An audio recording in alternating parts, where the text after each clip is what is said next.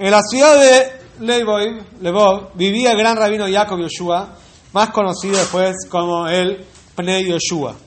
Una vez, mientras estaba dando un shiur, una persona se le acercó y le dijo que un hombre lo está esperando urgente afuera, sí, afuera del shul, para contarle algo. El Rab, Pnei Yoshua, estaba un poco molesto por la interrupción de la clase y le dijo a este hombre que debe esperar hasta finalizar el shiur.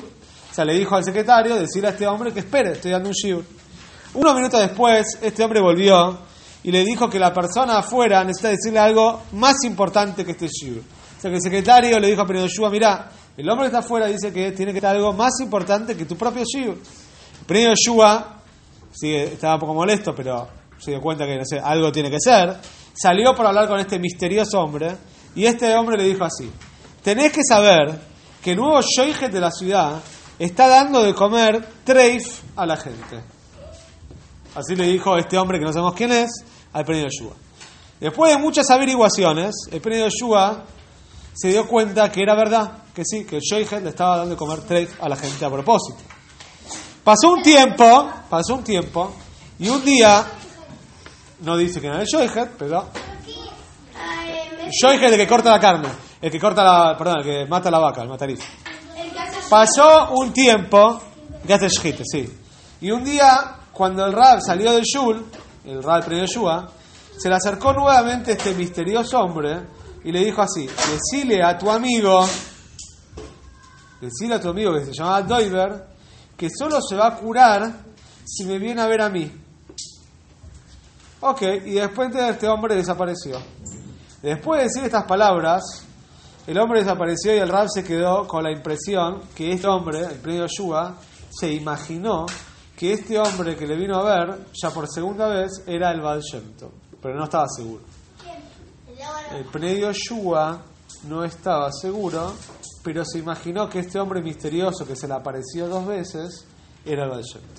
Unos días después, el amigo del premio Yoshua, que se llamaba Doiber, se enfermó de la pierna gravemente y los médicos no encontraban ninguna solución.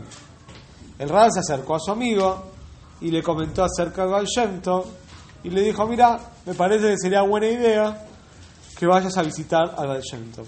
Pero este Doiber era un misnaged muy, muy grande, estaba muy en contra de Hasidus y no quería saber de nada con ir a ver al Baal Shem Tov. Y no fue.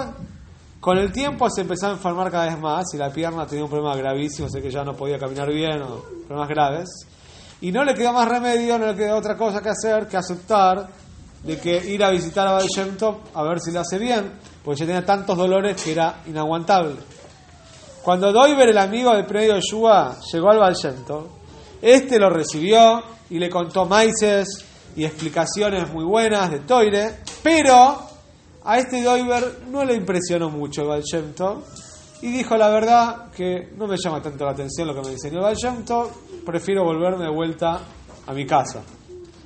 La noche anterior, a partir a que este amigo Doiber se vaya de vuelta a la casa, el Baal Shem Tov lo llamó y le preguntó si sabía mucho de Cabole. Le dijo, ¿sabés estudiar Cabole vos? Le dijo a, este, a Doiber.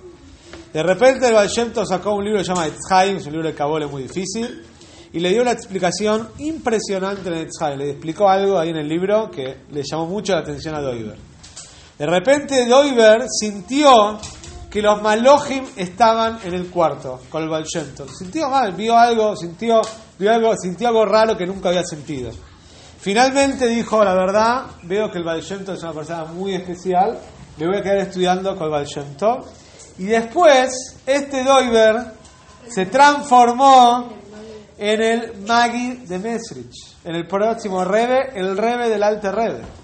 O sea que pasó que este Magi de Mesrich, el Magi de Mesrich, era un Misnag, que está en contra de Hasidus, y que tenía un problema en la pierna, y conoció al Baal Shem y lo salvó. Así es.